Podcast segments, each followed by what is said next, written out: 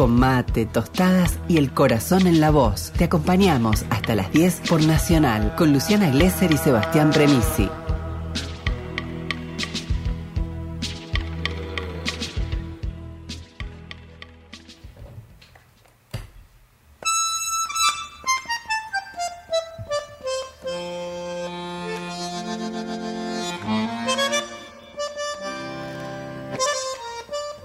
Nos vamos a hablar un poco de la visita de Patricia Bullrich a Bariloche. Digo, estuvo en el Ágape, en el jardín de invierno, pero también estuvo haciendo lo que yo denomino campaña con la muerte.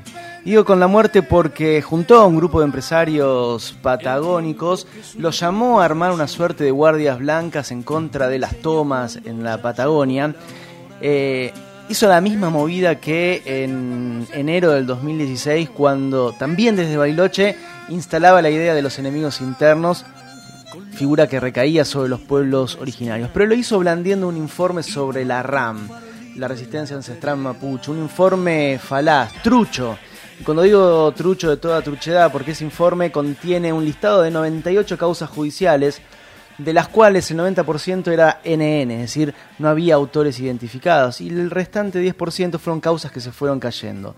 La principal causa de ese informe RAM sobre el cual Patricia Bullrich hace campaña, campaña de la muerte, tiene que ver con la el, campo, la estancia de que el territorio donde ocurrió la desaparición y muerte de Santiago Maldonado. Esa causa por usurpación, entre comillas, bueno, quedaron todos los integrantes de la pull-off en resistencia a Cusamen absueltos. La jueza, Karina Estefanía, dijo que no había indicios de la rama. Escuchémosla a la jueza en una entrevista que le hice en el año 2019.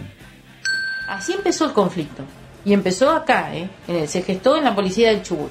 Y ahí se lo, se lo relacionó con la RAM. Yo durante todo el juicio estuve muy expectante a ver qué pasaba con la RAM, cómo, cómo sobrevolaba, cómo sobrevolaba la RAM en este juicio. Y no encontraba, era como que sobrevolaba, sobrevolaba y nunca bajaba el caso. alguna vez Estamos en comunicación con Sergio Maldonado, hermano de Santiago Maldonado. Estuvo en Bailoche el otro día. Quería ir a decirle algo a Patricia Bullrich, no pudo. Se lo vamos a preguntar. Sergio, ¿cómo te va? Sebastián Premis y Luciana Glesser, te saludamos. Hola, buen día. ¿Qué tal, Luciano, Sebastián? ¿Cómo están? Bien, bueno, ¿qué, ¿cuál es la intención del otro día de ir a, encarar a Patricia Bullrich? Decirle, decirle qué? No se lo dije, ¿eh? no, no es que no, ya lo dijimos pasa es que las tiradas las acaparó eh, Wolf, pero en realidad nosotros entramos, eh, le desplegamos una bandera, le pedimos justicia por Santiago, le dije que era una asesina, eh, y se tuvo que ir como una rata que es, pues no pudo enfrentar ni mirarme a la cara y decir que eh, todo lo que dice o, las mentiras que dicen en los medios. Eh, pues en su momento dije que en realidad que a mí me tratara de, o dijera cualquier cosa, eh, no era que me, molestaba en ese momento, pero pues tenía otras cosas que era buscar a Santiago, después seguimos con toda la causa.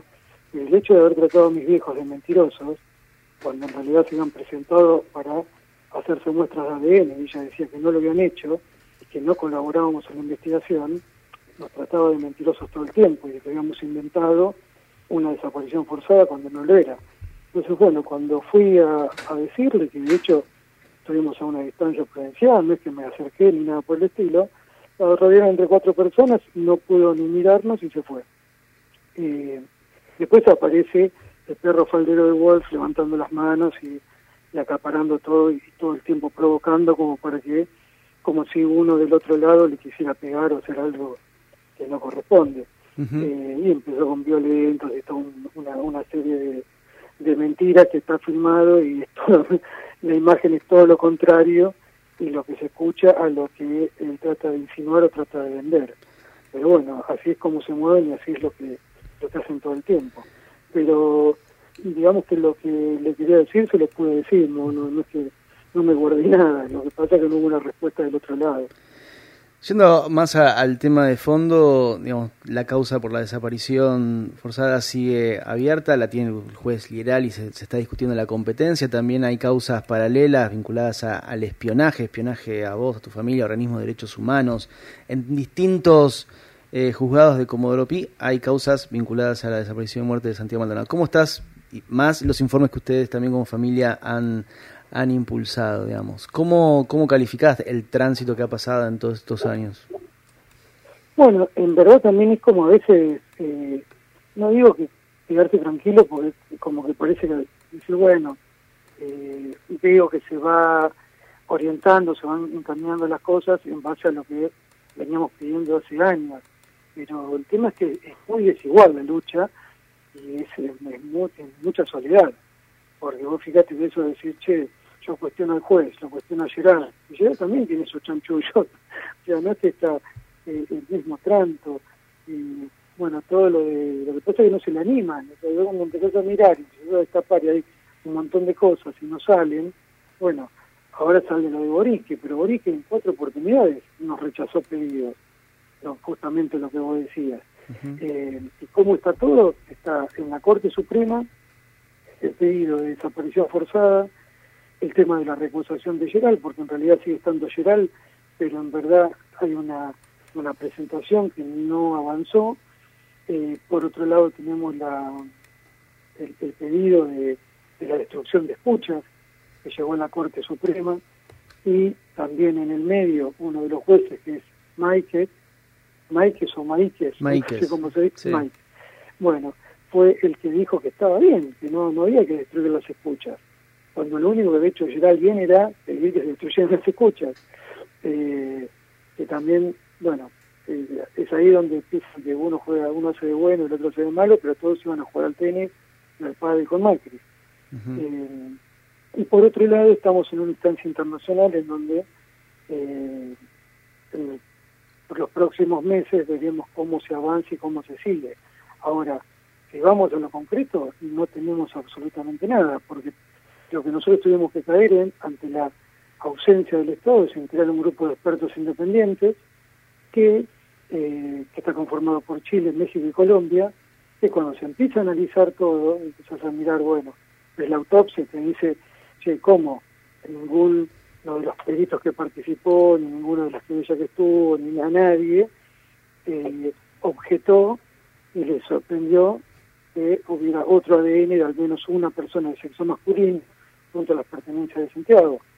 Después cuando pedimos todas las ampliaciones, las cuales vos estás estuviste informado y todo, eh, a fueron siempre rechazadas. Eh, por otro lado, cuando hablamos de esa prisión forzada, no es que decir, bueno, es, es un título o es un capricho, o es, es en realidad investigando la desaparición forzada se llega a un montón de cosas que son este tipo de causas. Decir, bueno, que tendría que estar imputado? Bullrich tendría que estar imputados eh, el tema de las escuchas metidas ahí, cuando fue la difusión de, de la foto que sacó el médico. Bueno, todo eso debería estar la causa de espionaje, todo dentro de esa investigación. Y cuando vos mirás por, cuando te dice el- la principal, eh, ¿por qué se le llama desaparición forzada? Es porque cuando alguien tiene que buscar una persona, un Estado, tiene que hacerlo dentro de las primeras 96 horas que son la ventana de oro para encontrar con vida a una persona. Y a Santiago lo empezó a buscar Otranto el día 5, no lo empezó a buscar antes, sabiendo que el día primero de agosto ya estaba informado de que había desaparecido una persona ahí dentro, en un operativo que era ilegal y todo lo que eh, vos ibas remarcando al presentarlo. Ahorita lo hice así medio extenso. No, no, no, está bien, Para digo, tratar de ir encajando un, po- un par de piezas. ¿Y por qué esto? Que parece a veces, eh, parece que uno repite, ¿no? Desaparición forzada, como. Y, y en verdad, los gobiernos tienen miedo a hablar de desaparición forzada en democracia, como si fuera un cuco. Y en realidad hay que, ah, hay que asumir, decir, che, ¿sabés qué? Se, se violan los derechos humanos. O sea, no, no se puede garantizar el nunca más, porque no es que el que lo hace eh, es un, el portero de una escuela, la desaparición forzada más allá de pertenecer al Estado. Entonces las mismas fuerzas de seguridad que siguieron con la misma línea desde la dictadura, lo siguen haciendo, estando en los gobiernos y siguen estando las mismas personas con el mismo aparato, la misma maquinaria el mismo poder judicial que los encubre y que cuando llega un gobierno dice, bueno, nosotros no podemos intervenir en la justicia, pero el macrismo intervenía en la justicia y actuaba y hacía poner todos los jueces a disposición. Entonces, bueno, uno no interviene por imparcialidad, que es, que es lo lógico, pero tiene que haber una voluntad política para esos cambios. No como que parece vivís en dos países diferentes. Y bueno, uno es el judicial y el otro es el ejecutivo.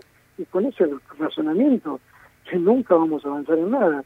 Y siempre va a seguir esa desigualdad y esa eh, lucha contra ese poder que eh, prácticamente no, no se puede avanzar nunca, porque no, no tenés no tenés los medios, no tenés la estructura, no tenés eh, todo el, el empresariado este, pues, acá porque si nos ponemos a ver, es todo económico el tema, porque si tenés muchos recursos, puedes avanzar contra todas esas personas, porque todos tienen algo. Eh, cuando se empieza a destapar la olla, todos tienen, no, no hay ninguno que esté limpio. Ahora el tema es que hay que empezar a ver cuáles son los riesgos de que cada uno corre cuando toca esos, estos botoncitos. Sergio, muchísimas gracias por la comunicación con A las Fuentes. Bueno, te agradezco mucho. Creo no, perdón que no te dejé hablar mucho, pero era como quería meter todo. Todo bien, todo bien. Te mandamos un abrazo. Muchas gracias, un abrazo grande. Sergio Maldonado, hermano de Santiago Maldonado, voy a decir un solo, un solo dato. la última foto con vida de Santiago Maldonado entra en el expediente el 8 de agosto del 2017, a la semana. Ya en ese momento el, el Estado Nacional, Burri, tenía la última foto de Santiago Maldonado con vida.